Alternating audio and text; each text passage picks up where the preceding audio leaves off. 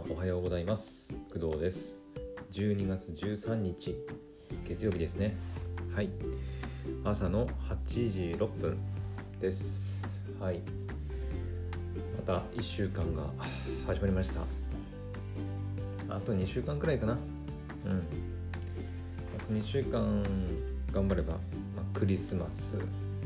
そしてまあ最後のなんだ仕事納めみたいな。2728ね。働いて年末年始お正月休みというふうになるんで、はい、今週も頑張っていきましょう。私も今週は月火と仕事で水木金ははいあの以前からお伝えしている通りポッドキャストの収録が入っております。今週はね、えー、5本 撮るのでいやもうまあまあ濃い1週間にまたなるんじゃないかなっていう感じはしてますね。はい。でですねうんと何を喋ろうかな。あ、まあ、とりあえず今日ね、えー、午後からお仕事なんですけど午前中はアニメ見ないとねやばいよね。ちょっと昨日の夜も言ったけど溜まってるんですよ。86、えー、先輩がうざい後輩の話。そして今日は「鬼滅の刃」が更新されるんでもう見ないとあかん。見ないとやばいから。もうこの配信終わってまあ、ちょっと YouTube の動画をねちょっと見たいなと思ってるんですけどそれを見たらもうすぐ見ようかなと思います。はい。ででなんか YouTube ね今ちょっと見たんだけどあこれはでも見た自分で見てから言った方がいいね。ちょっとはい。この話はちょっと後に回しましょう。あでもこれだけ言っとこうか。あの「鬼滅の刃の」えー、オープニングテーマエメさんの「残響参加」ミュージックビデオがねもう公開されてますね。早すぎ。もう出てるよもう。その配信ねもうされてるのはもうこの前言ったけどもうミュージックビデオまで更新配信されてて。で、まあ、おそらくね今日2話だから。で今日の12時ぐらいか。夜の今から8時間くらい前にもうね2話がもう配信されているんで、まあ、だからエンディングテーマ朝が来るもねもう配信されてます。私はこれから、うん、YouTube でも一応あのティザー映像上がってるけどやっぱり一番最初はアニメで聞きたいからはい、うん、アニメで聞いてから、まあ、ちょっといろいろチェックしようかなって思ってます。はい。そんくらいかな。とりあえずは。うん。とりあえず最低でも3本はアニメ見ないとやばいね今日は。いや今日はっていうかうん。あと編集もやらなきゃいけないんだ音声の編集。うん。結構怒涛の1週間。まあ今日もそうだけど、うん、なるかなっていう感じですね。はい頑張っていきましょう。というわけでああそうだ。今日の今回のメイントークはえっ、ー、とメイントークってことでもないかな。うん。えっ、ー、とプレスリリースって何っていうちょっと話をしようかなと思ってて、うん。あの、プレスリリースって言葉聞いたことありますありますか？なんか。うん。よく、なんか、耳にするんですけど、私はね、プレスリリース。プレスリリース、プレスリリースってなんかよくね、聞いたことはあるんだけど、じゃあプレスリリースってそもそも何みたいな。うん、なんとなくポワポワっとなんかなんか分かるような気がするけどじゃあプレスリリースって何って言われるとなんかうまく説明できるかちょっと微妙だったんで私は。はい。でなんでそのいきなりプレスリリースっていう言葉にこう疑問を抱いたかっていうとえー、っとですねポッドキャストのお仕事ですよ。ポッドキャストのお仕事。はい。会社さんから依頼されて今私ねポッドキャストの収録してパーソナリティやっていますよ。で編集してでデータ納品してでまあ、配信されるのがえっ、ー、とまあ まあぶっちゃけるともうもうもう目のもうすぐです。はい。もうすぐです本当に、うん、今リアルタイムで今朝12時12月13日の朝の8時10分ですけどまああの本当にもうはい。本当にちょっとちょっとっていうわけでもないか、まあ、すぐです。うん。配信されたら、まあ、今日の夜にはもしかしたらうん言ってるかもしれない。はい。っっていうぐらいねもうすぐなんではい。よかったらお楽しみに。っていう感じなんですけどえっとその配信とほぼ同時にまあいろいろね Twitter とか Instagram とかで、まあ、告知とか宣伝するらしいんですけどそれと別にというかまあ一緒にそのプレスリリースっていうのもやるらしいんですよ。ちょっと待ってくださいすいませんちょっとストーブのねあの威力を弱めてきました。はい。であの ポッドキャストの配信が始まるのとほぼ同時くらいにえーと、会社さんの方でプレスリリースの発表って言ったかな？なんなんどういう表現してたかな？えっ、ー、とまあプレスリリースの配信発表かもその行うっていうふうに言ってたんですね。でそれでそういえばプレスリリースってなんか聞いたことはあるんだけどあの結局プレスリリースって何やろっていうふうに思ってはい。あのこれから調べます。はい。皆さんとね一緒にプレスリリースって何やっていうのをねプレスリリース書き方とかねなんかその会社の中でプレスリリースを書く人もいるのかな。なんかそういう人に向けた記事とかもねあるんだけどとりあえず Google の Wikipedia でね Google 検索かけると最近その右側に Wikipedia 出るじゃないですか。それに書いてあるやつを読むとプレスリリースとは報道機関に向けた情報の提供告知発表のことみたいですね。ニュースリリース。報道発表というふうにも言われたりすると。英語でプレスは新聞または新聞社も意味していてリリースは発表公開放出を意味する。だからプレスリリース。なんでプレスで新聞新聞社なんだろう。うん。あれか？なんか紙をこうプレスするからよく紙にプレス文字をプレスするって意味かな。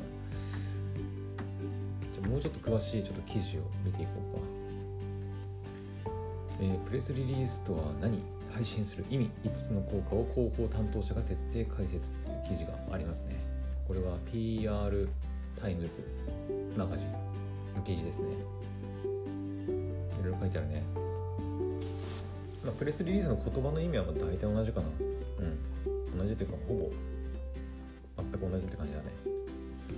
報道機関とか、まあ、新聞とかマスコミなどに対して、まあ、企業として新しい情報を発表することを意味するとで文章による発表がメジャーであることから広報や報道の現場では文書そのものを指してプレスリリースと指すことがほとんど。ほうほうほう。え、リリースという言葉が発表ね発表とか公開という単語が含まれているだけあって大前提としてプレスリリースには新規情報、まあ、イコールニュースが含まれている必要がありますと。うん。でニュースには新しい取り組みやサービスはもちろん改定や改善によって発生した情報も含まれます、まあ、だから今回のその私が手がけて手がけて私が手がけたっていうとあれだな。私が携わらせてもらったそのポッドキャスト番組もまあ、新たなサービスの一つだから新しいサービス始めましたっていう、まあ、公開っていうことなんだろうね。会社として、えーと、そういうサービスを新しく始めたんですよとあのちゃんと公に公表するっていうことかな。うんでここからはねこのプレスリリースを配信する意味とかも書いてますね。うんうん。自社のあらゆる活動についてメディアで取り上げてもらい第者の方第三者の報道を通じて認知を広げていくことが広報担当者の仕事。うん。えー、っと私たちが日頃目にするニュースはプレスリリースが起点となりメディア関係者の手で読者や視聴者に有益な情報でピックアップされ編集を得て届けられているからです。そうなのなんかさそのなんだろう。私みたいなその末端のリスリスナーじゃないけどその情報を得る人間からするとさ例えば新聞とかテレビとかインターネットの記事を見るからなんかわざわざ会社さんのさプレスリリース見に行ったりすることってまずないよね。うん。だから最初そのプレスリリースは会社さんまあみんなやってるの分かるんだけどなんかそのその会社に興味のある人しかあの見ないからわざわざにプレスリリースとして出す必要あるのかなとか,、うん、なんか Twitter とか SNS やればいいんじゃねえかなって思ったりしてたんだけどなんかそういうわけでもなさそうだね。そのメディアに関わる人たちがそのプレスリリースっていうのをめちゃくちゃチェックしててそこからこうピックアップして報道してくれるみたいな感じか。はあはあはあ。なるほどね。うんうん。でただ近年はプレスリリース配信サービスを活用したり自社の SNS でプレスリリースを公開したりする企業団体が増え消費者が直接プレスリリースを見あまあそうだね。うん。まあそのなんだろう。触れる機会はそんなに多くはないけどやっぱりなんかネット特に私はねネットかな。ネットのえっ、ー、となんかその新しいサービス始まりましたとかっていう記事をよく見るね。なんか。あのなんかそれこそ PR タイムズのさんの記事とかでなんか株式会社なんとかがあのなんだっけ？なんか新しいサービス始めましたとか。あこの前のあれもそうだよ。あのあの聞くアニメ。角川さんの聞くアニメも私 PR タイムズさんのなんかそのプレスリリースのあの記事で見たんです見たっていうかちゃんと確認しました。情報をね。うん。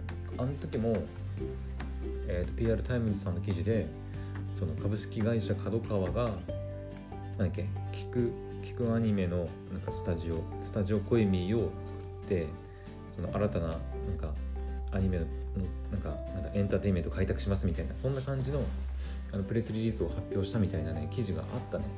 そうそうそう。そうだ。あれもプレスリリースだったね確かに。うんうん。だからまあネットの記事とかで検索してると私はたまに見かけますね。うんなんか。うんうん。でプレスリリースを配信する前にまず認識しておきたいのは広告との違いそうだね。プレスリリースはまあ掲載枠買って掲載するわけじゃないから、まあ、半永久的に公開される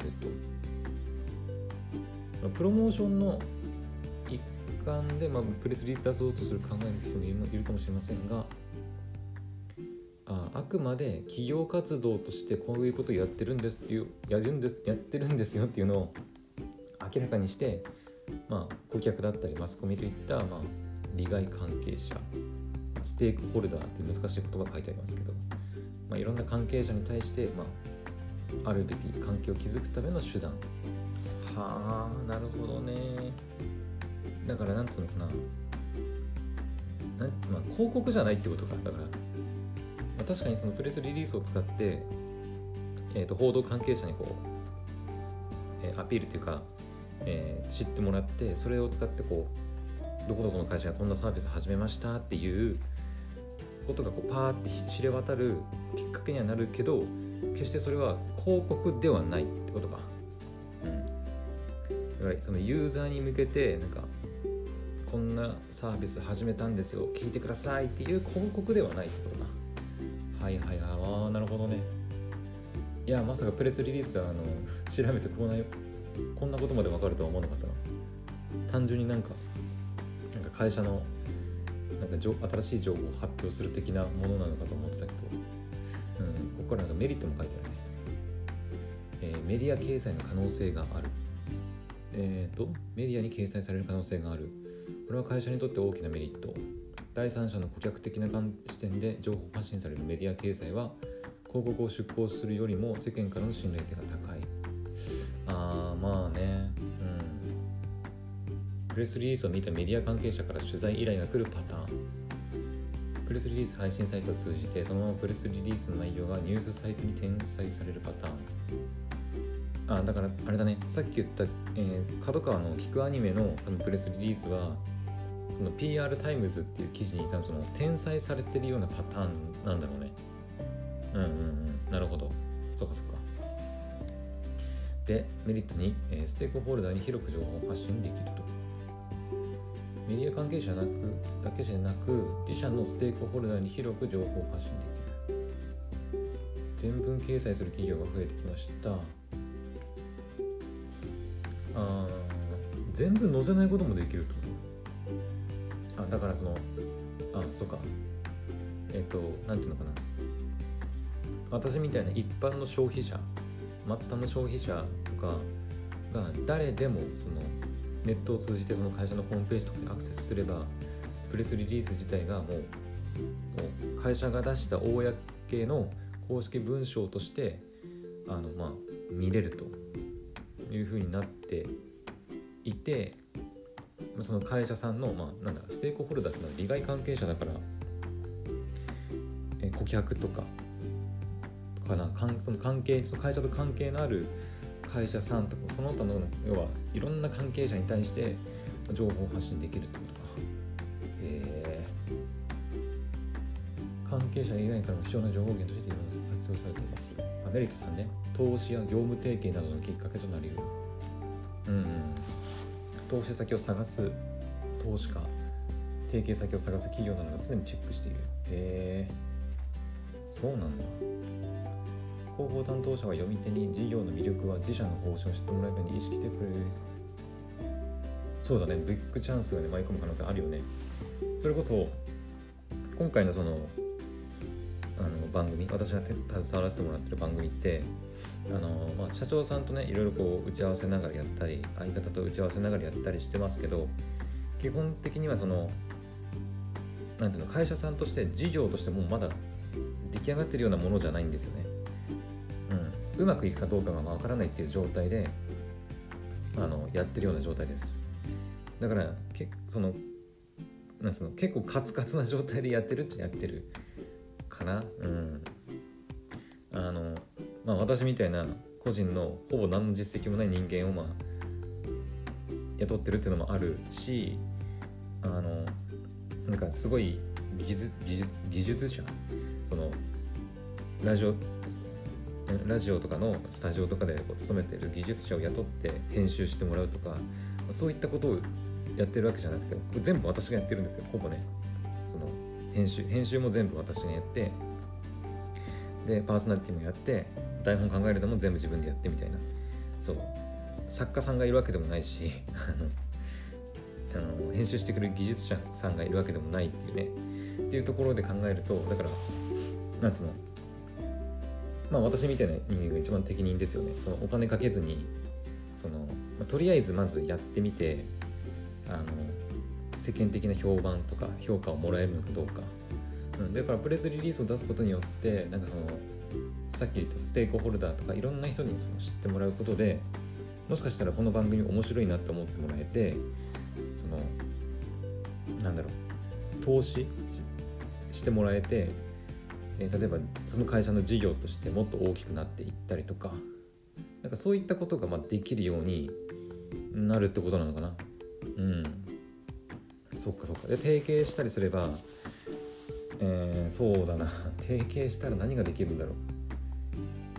提携したら提携したで提携先の、えー、社長さんをこうゲストに呼ぶとか。だからポッドキャストの番組としてもだからクオリティがねこうどんどんお金がかけられる分上がっていくっていう感じかな、うん、いろいろ企画もできるようになったりとかあとは何だろうね。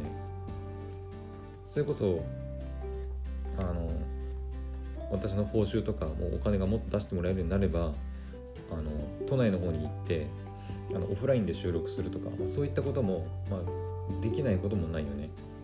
うん。まあ、今はその、まあ、時期的にコロナもあったりするからあのなかなかオフラインであのみあのなんていうのかな集まって収録するっていうのがなかなか厳しいとは思うけど、まあ、そういうのもそういうのがなければ、まあ、そのお金を出してくれる会社さんとか、まあ、そういったサポートがねあるといろいろポッドキャスト番組としてもできることはまあ増えていくかなとは思いますね。はい、で次メリット4ね売上に寄与する可能性があるあまあそれはそうだよね。うん理念とか姿勢が伝わって会社の知名度が向上とか商品やサービスの売売上向上につながると、うんうんうん、ブランドストーリーとかね。プレスリリースによる継続的な情報発信で地道なブランドイメージの構築を図りましょう、うん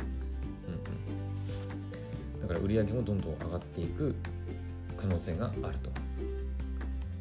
ただプレスリリースを配信した後はどのくらい反響があったか気になってしまうものですけど直後に効果が出ることはまあ少ないと、うん。だからプレスリリースを出したからといって、まあ、すぐそのうわーみたいなネットでバズるみたいなそういったことはあんまりないっていうことかな、うん、まあその企業のもともとの企業の知名度とかやるサービスとかによっても違うんだろうけど、うん、例えばなんか有名なゲーム会社とかがもう超大作のゲームの新作をこう発表してプレスリリース出したとかって言ったらうわーみたいな。そういうのはあるかもしれないけど、うんまあ、そんな簡単にプレスリリースでこうわーっていくことはないってことだね、うん、あとは費用対効果が高いってやつだね、うん、あここまで紹介してきたメリットをほぼ無料で得ることができると。コストを上げるならば社内でのプレスリリース作成コスト配信業務にかかる手間活用するのであればプレスリリース配信サービスの料金がかかると。うん。まあメディア掲載を獲得できれば費用対効果は抜群。広告出稿には多額の費用が発生しますが、まあ、プレスリリース配信であれば、まあ、低コストで高いパフォーマンスを発揮すると。でブランドイメージも確立できる。ファンも増えると。あそうだよね。入社ね。会社に入社したいっていう希望者ももしかしたら出てくる可能性。それは考えてなかったな。そっか。そうだよね。会社さんで番組やってるってことは一応そのその会社のなんか看板じゃないけどその顔顔？顔じゃないか、まあ、声なんだけど その会社の声を代弁してるようなものと言ってもまあ差し支えないよね。だってその会社さんからお願いされて作ってる番組でその会社さんが認めて配信してるわけだから。うん。そっか。そっかそっか。その会社の入社希望とかにも関わってくるわけか。この会社こんな面白い番組作ってるんだとか。ああそうね。いや面白そうだね。なんかねちょっとワクワクしてきたな。そっか単純にその番ポッドキャスト番組としてまあちょっとまだあのどんな内容かはまだ言えないんですけどそのそのコンテンツとしてのこの配信内容もあるけどそれを聞いてあこのポッドキャスト番組作ってる会社に興味を持ってなんか入社してみたいなみたいな感じで思ってくれる人もそうか出てくる可能性もゼロではないってことか。うんうんうんうん。あと注意点はね注意点はメディアの報道の有無は確約できるものではないっていう。ありますね。まあそれはそうだね。まあコストがかかってない分その確実にメディア掲載してもらえるとかっていう可能性はまあなんていう可能性っていうかその掲載されない可能性もあるってことか、うん、だからそのプレスリリースがこういっぱい出てるんだって日々。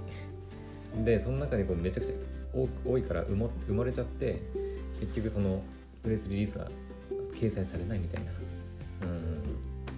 あの大きな事件とかニュースが差し込まれた場合は経済が見送りになることも少なくないって。うん。そりゃそうだ。めちゃくちゃなんかでかい殺人事件があったとかさ。あなんだろう。他のなんかさっき言ったそのゲームがあの新作が発表されましたとかって重なったらもうしょうがないよねそれはね、うん、あと報道内容はコントロールできない。ああ確かに。一応プレスリリースでこういうふうにやりますっていうふうに出すけど報道する側がどういった視点でそのプレスリリースを読んであの報道するかはまあ分からないってことだよね。コントロールできないっていうこと。これは言わないでくださいっていうのは、まあ、まあ、無理ってことだよね。だから、まあ、お金を払ってお願いしてるわけじゃないから、まあ、そこは好き勝手にね、まあ、言う言われてもしょうがないってしょうがないよね。だからそのプレスリリースを作成する際に自社目線と報道目線両方の視点を持つことがま大事みたいな書いてありますね、うん、あと各種対応が急増する可能性がある。あメディア関係者や消費者のメインと思った場合各種対応を追われる可能性がある。各種対応って何だ？ろう電話やメールによるお問い合わせの急増。自社サイトへのアクセス集中によりサーバーがダウン。店舗にお客様が押し寄せオペレーションが回らなくなる。商品の生産が追いつかなくなる。あうん。そうだね。私の携わらせてる会社は携わらせてもらってる会社はえっ、ー、とまあメールやお問い合わせの急増とか実際サイトのアクセス集中はあるかもしれないけど店舗があるような会社ではないからまあその辺は大丈夫かな、うん、特に生産してるような会社でも多分ないから。うんうんうん。って感じかな。とはまあプレスリリース作る人の作る人のための、まあ、作成時のポイントとかなんかタイトル文タイトルリード文特徴背景今後の展望企業情報お問い合わせ先みたいなの書いてありますね。うんうん。まあ大変だね。これプレスリリースってこんなにこと考えなきゃいけないんだいろいろ。大変だな。あの必須の7項目とか数字やデータは事実を正確に入れるとか業界や配信先によってテンプレートを使い分ける。興味を持ってもらえる情報を入れる。新規性斬新性意外性希少性特異性唯一性人間性ドラマ性社会性時代性記録性実績性実利性お得性経営性国際性とか。えー、図表や画像を挿入する。てな感じで。はい。なんかプレスリリース意外と奥が深かったっていう感じだね。うん。ちょっと私もここまであの深いなんか意味合いがそのプレスリリースに込められているとは全然思いもしませんでした。うん。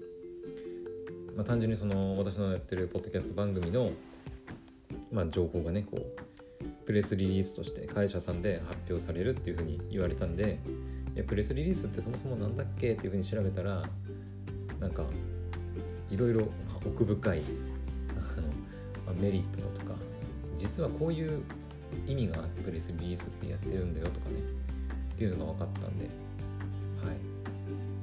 勉強になりました、まあ、というわけで、まあ、今日はね、そんな感じでプレスリリースの、はい、意味とか意義みたいなものについて喋ってみました。今日はさっきも言ったように朝からちょっとねアニメ見たり編集やったりで午後はまお仕事が入ってるんではいこの辺にしておきたいと思います。それではまた次の配信でお会いしましょう。バイバイ。